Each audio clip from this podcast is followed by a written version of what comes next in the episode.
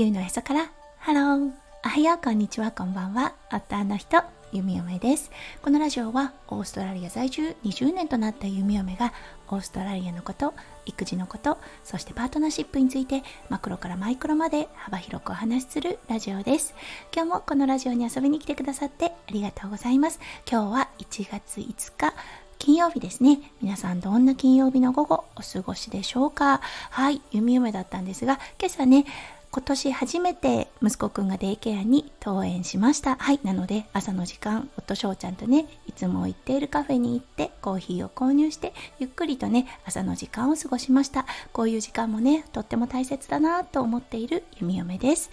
はい。それでは最初のコーナー、ネイティブってどう話す？今日の Aussie English。今日はね、金曜日ということでパートナーシップについてお話をしています。はい。皆さん、夫婦円満って英語で何て言うかご存知でしょうか？これだったんですが Harmonious Marriage というような表現がされますはいそして夫婦円満と聞いたらやっぱり夫婦円満の秘訣というね表現法も知りたいですよねはいこれだったんですが The Key to Harmonious Marriage というような表現をしますはい。そしてチャット GPT さんに聞いてみました。夫婦円満の秘訣は？というような問いかけに対して、夫婦円満の秘訣はコミュニケーション、信頼、相互理解、そしてお互いのサポートですというような答えが返ってきました。はい、これ英語ではね、どう表現するかというと、The secret to a harmonious marriage involves communication, trust, mutual understanding, and supporting each other というような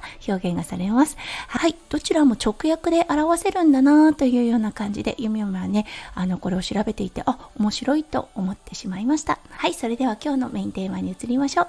今日のメインテーマは、餃子で夫婦円満です。それでは今日も元気にゆみゆみラジオをスタートします。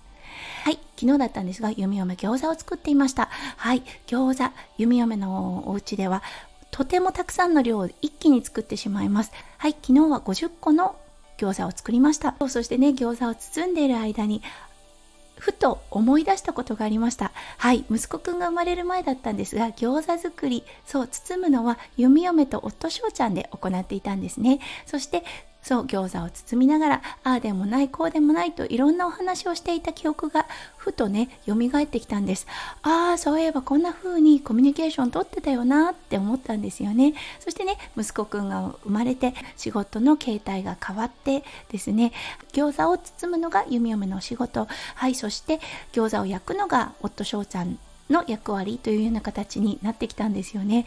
そうそれでね黙々とね餃子を包む中でああこうやって確かに何かの作業を並んで行うことですよね。であものすごくコミュニケーションのいいツールなんだなって思ったんです。そしてね音翔ちゃんだったんですが自身のねサロンのはいあのラジオの中で夫婦円満コミュニケーションの取り方はいドライブがいいということを言っていました。うんこれあの餃子に通ずるところもあるなと思ったんですね。というのは並んでいる車の中だとある意味密室。そして、まあ、2人きり、まあ、息子くんが後ろにいるにしろコミュニケーションが取りやすい距離そして目的地に向かっているということでね何かこう話したくはなるんですよね。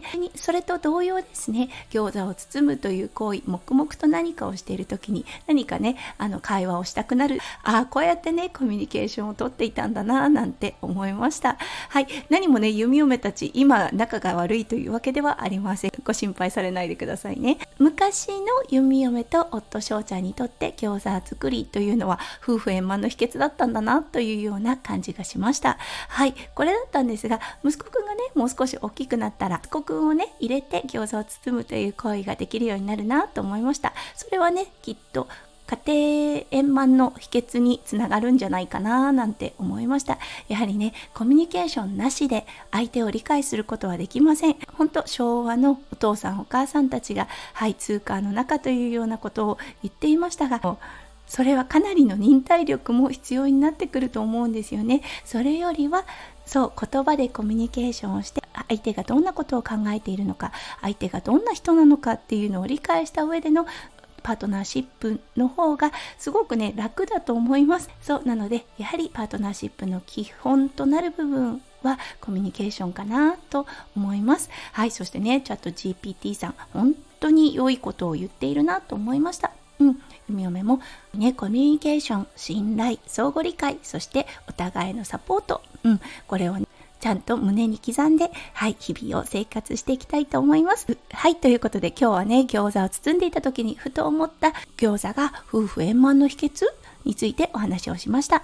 今日も最後まで聞いてくださって本当にありがとうございました。皆さんの一日がキラキラがいっぱいいっぱい詰まった素敵な素敵なものでありますよう、弓嫁心からお祈りいたしております。それではまた明日の配信でお会いしましょう。地球のへそからハロー、弓嫁ラジオ、弓嫁でした。じゃあね、バイバイ。